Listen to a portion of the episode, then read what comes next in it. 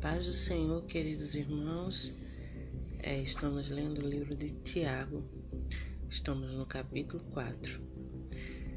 E o tema do capítulo 4 diz: Aproxime-se de Deus. De onde vêm as discussões e brigas em seu meio? Acaso não procedem dos prazeres que guerreiam dentro de vocês? Querem o que não têm e até matam para consegui-lo. Invejam o que os outros possuem, lutam e fazem guerra para tomar deles. E, no entanto, não têm o que desejam, porque não pedem. E quando pedem, não recebem, pois seus motivos são errados. Pedem apenas o que lhes dará prazer adúlteros. Não percebem que a amizade com o mundo os torna inimigos de Deus? Repito, se desejam ser amigos do mundo, tornem-se inimigos de Deus. O que vocês acham que as Escrituras querem dizer quando afirmam que o Espírito colocado por Deus em nós tem ciúmes? Contudo, ele generosamente nos concede graça. Como dizem as Escrituras, Deus se opõe aos orgulhosos, mas concede graça aos humildes. Resistam ao diabo, portanto, submetam-se a Deus. Resistam ao diabo e ele fugirá de vocês. Aproximem-se de Deus e ele se aproximará de vocês. Lavem as mãos, pecadores. Purifiquem o coração, vocês que têm mente dividida. Que haja lágrimas, lamentação e profundo pesar. Que haja choro em vez de riso e tristeza em vez de alegria. Humilhem-se diante do Senhor e Ele os exaltará. Irmãos, não falem mal uns dos outros. Se criticam e julgam uns aos outros, criticam e julgam a lei. Cabe-lhes, porém, praticar a lei e não julgá-la. Somente aquele que deu a lei é juiz e somente ele tem poder de salvar ou destruir. Portanto, que direito vocês têm de julgar o próximo? Prestem atenção, vocês que dizem hoje ou amanhã iremos a determinada cidade e ficaremos lá um ano. Negociaremos ali e teremos lucro. Como sabem, o que será da sua vida amanhã? A vida é como a névoa ao amanhecer. Aparece por um pouco e logo se dissipa. Que devem dizer é: se o Senhor quiser, viveremos e faremos isso ou aquilo. Caso contrário, estarão se orgulhando de seus planos pretensiosos. Toda presunção como essa é maligna. Lembrem-se de que é pecado saber o que devem fazer e não fazê-lo.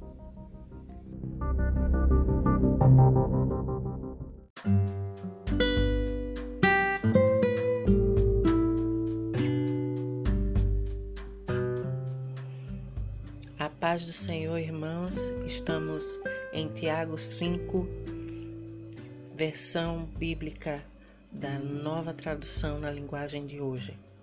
Aviso aos ricos. Agora, ricos, escutem Chorem e gritem pelas desgraças que vocês vão sofrer. As suas riquezas estão podres e as suas roupas finas estão comidas pelas traças.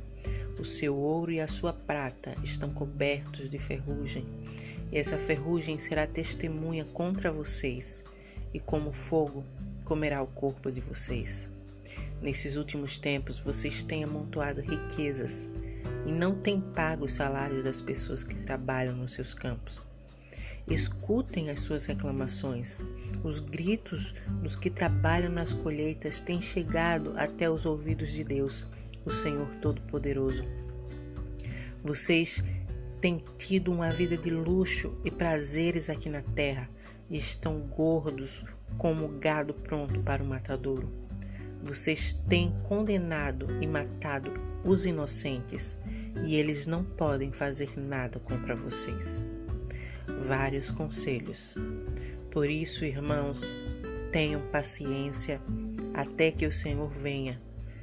Vejam como o lavrador espera com paciência que a sua terra dê colheitas preciosas. Ele espera pacientemente pelas chuvas do outono e da primavera vocês também precisam ter paciência. Não desanimem, pois o Senhor virá logo. Irmãos, não se queixem uns dos outros para não serem julgados por Deus. O juiz está perto, pronto para vir.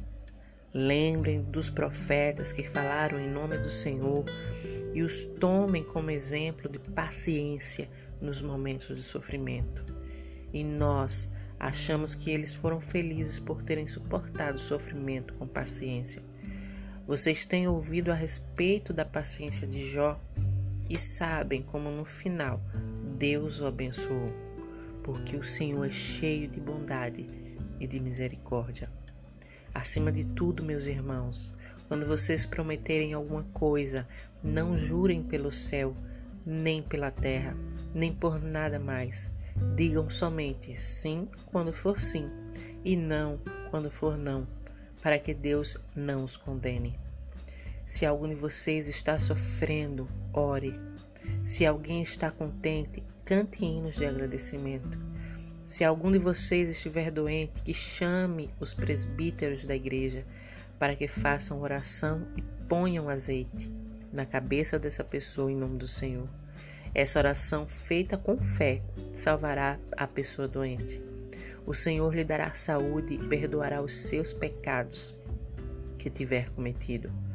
Portanto, confessem os seus pecados uns aos outros e façam oração uns pelos outros, para que vocês sejam curados. A oração de uma pessoa obediente a Deus tem muito poder. O profeta Elias era um ser humano como nós.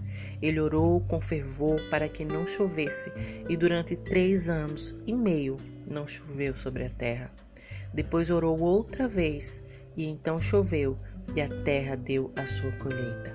Meus irmãos, se algum de vocês se desviar da verdade e o outro fizer voltar para o bom caminho, lembrem disso quem fizer um pecador voltar do seu mau caminho, salvará da morte esse pecador e fará com que muitos pecados sejam perdoados.